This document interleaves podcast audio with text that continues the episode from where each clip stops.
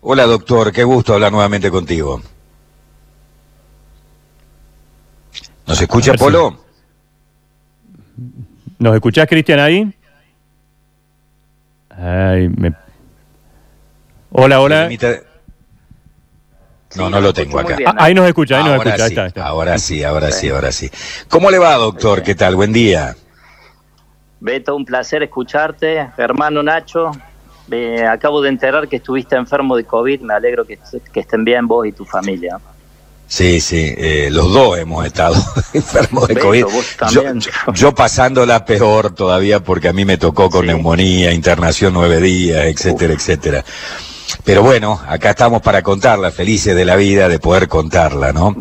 Eh, y bueno, desde un medio de comunicación tratando de generar, ¿no? De alguna manera, eh, un efecto multiplicador para que tomemos conciencia realmente de lo que esto significa y cómo se está viviendo, eh, Polo, esto en Francia, ¿no? Con toque de queda y eh, este rebrote y todo lo que está ocurriendo. Sí, ve- verdaderamente estamos viviendo una tragedia mundial. Eh, en Francia nos habíamos relajado durante este verano, ¿ah? porque después del confinamiento hubo mucha libertad de movimiento, empezaron a reaparecer las actividades sociales, se reactivaron muchas eh, actividades a nivel del espectáculo. Fue un verano bastante tranquilo, pero de verdad hace tres semanas que estamos con esta famosa segunda ola que en general es todo lo que está pasando en Europa y ya empezamos de vuelta a hacer medidas progresivas de confinamiento.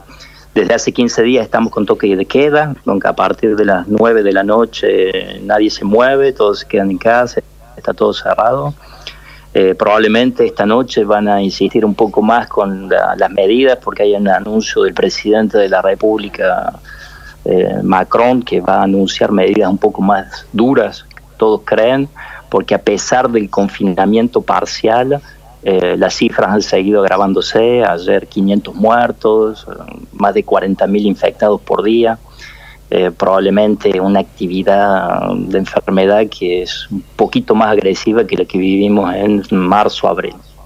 ¿Y eso, eso por qué? ¿Porque cambia la cepa? O sea, es una cepa más agresiva que aquella que tuvieron antes del verano. Yo soy eh, experto en cáncer y no soy experto en enfermedades infecciosas, pero eh, lo que todos más o menos entendemos es que hubo una cierta disminución de actividad durante la época del verano, así que en eso hay mucha información que es eh, controversial, me probablemente haya algo, eh, tenga algo que ver la relación climática, eh, verano tranquilo y ahora que empezó de vuelta el otoño y que está un poco más fresco, hay una reactivación de, de la actividad misma del virus. Después es que es una cuestión de, eh, de mutación del virus o que es una cuestión de infección de la población, creo que es muy temprano para, para decirlo. Eh, el tema es que eh, inicialmente lo que pasó a principios de año fue que fue el debut, el, principio de la pandemia. O sea, ¿y ¿Cuánta gente se infectó? En realidad nadie lo puede saber porque todos los test diagnósticos estaban siendo eh, puestos en marcha para poder un poco generalizarlo en toda la población. Así que en marzo y en abril no se hicieron los test que se están haciendo ahora. Así que probablemente por una cantidad de test, aujourd'hui eh, tenemos la impresión de que hay muchos más enfermos, pero probablemente marzo-abril fue, fue igual. Eso es muy, difícil de decirlo.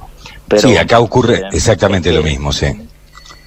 es que el No, virus te decía que acá ocurre exactamente ¿no? lo mismo. Creo que, creo que eso, creo que científicamente no, no, no habría que un poco gestionarse de ese tipo de información. Probablemente hay más gente infectada, ¿sí? tenemos más medios de diagnóstico y gracias a eso podemos ver que hay mucho más asintomáticos, mucho más infección. ¿Y hay un protocolo, Polo, de tratamiento en Francia también, como lo tenemos aquí, digamos, un protocolo básico, y después hay algunos medicamentos que de manera compasiva se autorizan parcialmente para que puedan ser utilizados por, por los médicos? Esa es una excelente pregunta tuya y eso es lo que yo estoy viendo en, en Argentina, como fácilmente eh, se adhieren hasta incluso de manera eh, un poco personal de la automedicación, medicamentos que no han demostrado científicamente que son válidos para tratar este tipo de infecciones. Eso lo digo porque eh, un poco para que un medicamento haga su efecto, y eso lo digo porque hago mucha investigación clínica, necesita todo un tiempo de evaluación. Y tomar decisiones precoces eh, implica que quizás puede ser comprensible ¿ah? por la necesidad, eh, implica asumir muchos riesgos. Acá en Francia vivimos el tema de la colchicina, de, la, de los antipalúdicos, todo un debate con el profesor Raúl y toda la historia que ustedes conocen. La conclusión de ese debate fue que los antipalúdicos no tienen un rol. Un poco con todos los antivirales pasa exactamente lo mismo, hay una información inicial que da mucha esperanza. La conclusión de esos estudios es que casi todos los antivirales han fracasado en demostrar un beneficio concreto que es en la disminución de la mortalidad por este virus. Eh, en Argentina estoy leyendo que están utilizando un medicamento contra los piojos. Eh, nadie se da cuenta de la toxicidad potencial que puede provocar eso. ¿sí?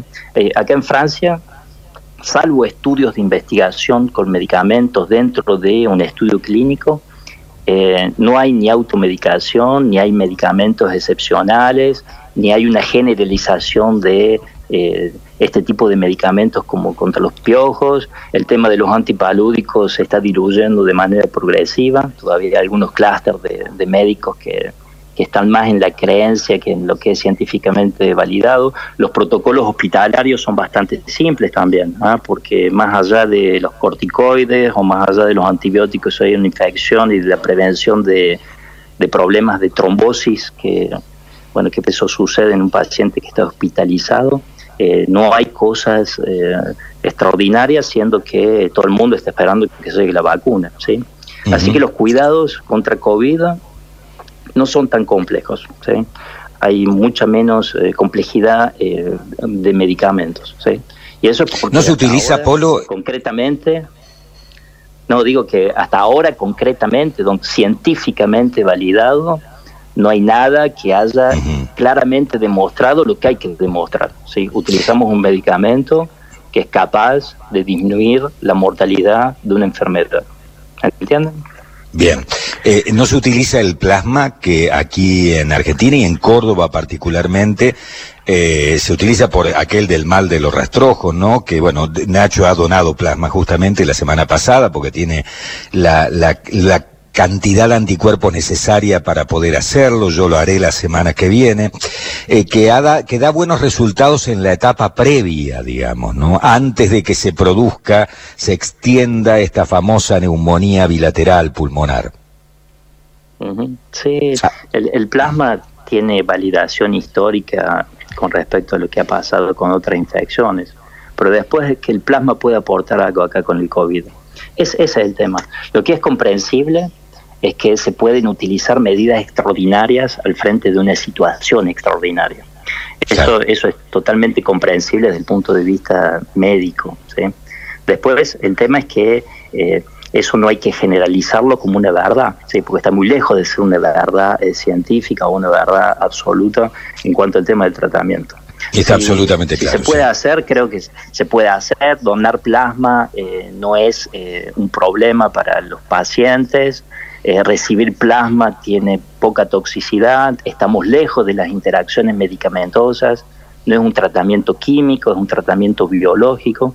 Eso es un poco más defendible, ¿sí? En cuanto al beneficio-riesgo, riesgo, ¿sí? Pero, eh, ese es, ese es otro contexto, es el... Eh, lo que hoy se puede llegar a concluir en base al plasma, ¿sí? Después que va a aportar algo positivo, eso se sabrá a largo plazo, pero bueno. Bien. Nacho. Cristian, ¿cómo andas, Polito? ¿Qué decís? Buen día. Nachito, ¿cómo estás? bien, bien. Contanos porque eh, le contamos a los oyentes que estás haciendo un, un entre un paciente y otro. ¿Dónde estás trabajando en, estos días allí en Francia? Bueno, yo soy yo soy oncólogo y la actividad desde que se inició esta tragedia no, se ha detenido. ¿ah? Eh, la, oncología es una enfermedad eh, que, que existe siempre y que los pacientes necesitan su tratamiento. Así que todos los oncólogos, por lo menos de nuestra región, han continuado la actividad normal, estamos trabajando normalmente, todos los pacientes continúan su tratamiento de quimioterapia. Eh, eh, al principio de esta pandemia yo estaba un poco enojado porque eh, es como que hemos olvidado que existen otras enfermedades. Es como que hemos estamos siendo negligentes con la, salud o la enfermedad de los pacientes que no tienen COVID. Al principio en Francia, les cuento, cuando empezó esta historia del confinamiento, se anularon todos los bloques operatorios, se, se anularon todos los exámenes radiológicos, así que nos encontramos con un montón de pacientes que tienen enfermedad crónica, que estaban con la imposibilidad de, operarse o la imposibilidad de, hacer un examen radiológico para saber dónde estábamos con la enfermedad, que eso lleva a que la calidad eh, de cuidados no sea la calidad óptima. Y si no hay una calidad óptima, eh, evidentemente los resultados después van a ser eh, no tan buenos. Estuve leyendo algunas notas en periódicos argentinos que probablemente la mortalidad por cáncer en Argentina va a aumentar, no sé si era un 40 o un 60% a causa de todo esto. Así que el principal mensaje es, eh, está muy bien de concentrarse al frente de la tragedia COVID, pero creo que los sistemas de salud tendrían que reforzarse para no eh, ser negligentes con las enfermedades que existen, porque son pacientes que necesitan su tratamiento, son seguimiento médico, sus exámenes radiológicos, sus análisis de sangre. Hemos, hemos hecho algo, y eso en todo el mundo, que es la, telemedicina. La telemedicina es muy importante en estos momentos pero es que la telemedicina es una buena manera de seguir los pacientes. Igual, ¿ah? si hablamos por teléfono con el paciente no es exactamente igual, eso es lo que pienso, ¿ah? si el paciente está al frente nuestro. Así que ha habido muchas medidas que han llevado a que la calidad de la atención médica desgraciadamente se, se alteren ¿ah? por culpa de, bueno, después, eh, no, no digo que esto sea voluntario, pero son las consecuencias de la pandemia, son consecuencias que son difíciles de evaluar, eh, como el aumento de la pobreza, como la caída de los planes de vacunaciones en el mundo subdesarrollado, como la falta de alimentos secundarios a todos estos problemas económicos que está habiendo. Porque hay muchos problemas colaterales que creo que en algún momento tendríamos que evaluarlos para hacer un análisis de beneficios y riesgos. Eh, ¿Se entiende? ¿Sí? y no solamente eh, lo monotemático a COVID, siendo que sin lugar a dudas COVID es, y lo digo de vuelta, una enorme tragedia.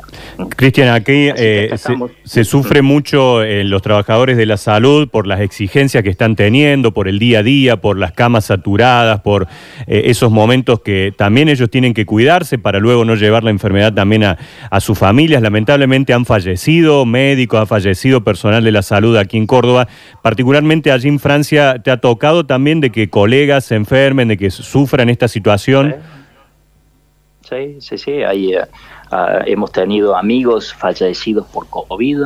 Eh, eh, ustedes están afectados con COVID, ese es un problema que afecta a todo el mundo. El personal de la salud lo que tiene de diferente es que está expuesto directamente, o sea que hay un estrés propio y después el personal de salud tiene que absorber el estrés de todos los pacientes, que ese es otro problema. ¿sí? Cada paciente que está al frente nuestro eh, está estresado, eh, hay que de alguna manera eh, compensar eso y eso hace que uno invierta mucha energía. Así que hay, un doble componente, ¿sí? el estrés propio y el estrés para, para el estrés que tienen los pacientes que hacen un tratamiento, una quimioterapia, son cosas... En el, en el personal de la salud, eh, Polo, Ignacio, eh, es aún mayor el estrés por el protocolo. Me decía un enfermero que tenía que hacerme una vía, porque se había malogrado una que tenía en un brazo, me tenía que hacer una en otro brazo. Y me decía, la exigencia de tener tres guantes puestos hace muy difícil la tarea de poder sentir la vena. Yo puedo hacer una vía con la luz apagada, pero yo debo sentir la vía, la vena, para poder meter la aguja. Y con tres guantes es una tarea muy difícil. Y vos lo veías a través del visor y de la mascarilla que tenía, cómo transpiraba por el estrés que le provocaba encontrar esa vena. Sí, sí, sí, es así. Eh, es así en, eh, en, el ejercicio de eh, la actividad del enfermero, es así en el ejercicio de la actividad del médico. a, los a los pacientes hay que examinarlos, los pacientes van a abrir la boca, los pacientes se van a sacar la máscara, hay en permanencia un contacto humano que está ahora muy protocolizado, o sea que pone muchas distancias con el paciente, pero esa distancia desde un punto de vista práctico, no todas las veces eh, eh, uno las cumple, porque hay cosas que hay que hacer que van más allá de un protocolo. Pero es cierto que este, este, este protocolo administrativo COVID complica mucho más la acción de, de los equipos médicos y de los equipos paramédicos. Eh, porque el paciente eh, llega a la clínica, tiene que hacer un test COVID antes, hay un test COVID que tiene que hacer, así que hay todo un protocolo que complica mucho más las cosas. Bueno, es eh, así, veremos cuánto tiempo dura, ¿ah? vamos a terminar cohabitando con este virus, mm. esperemos que la vacuna llegue rápido, y espero sí, se habla de que en, marzo se podría estar vacunando, por lo menos con la AstraZeneca Oxford, ¿no? Veremos si los tiempos dan, etcétera, etcétera. Te dejamos en libertad, sabemos que estás entre paciente y paciente, te dejamos en, en, libertad, el respeto y el cariño de siempre, Polo. Nos sentimos orgullosos de que un cordobés eh, se destaque tanto allí en Francia en una enfermedad como es la oncología o el cáncer. Así que, bueno, gracias por atendernos. No, gracias a ustedes por llamarme, fue un placer escucharlos y bueno, sigan todos, cuídense, eh, hay que seguir cuidándose, hay que seguir cumpliendo con las medidas eh, que todo el mundo ya conoce y bueno, mucho respeto por, por este virus que bueno, en algún momento se tiene que terminar, en algún momento la vacuna va a llegar y la gran solución creo que va a venir desde ese, desde ese punto de vista. Doc, muchísimas gracias. Un abrazo. Gracias. Chao, adiós. Chao, buenos días.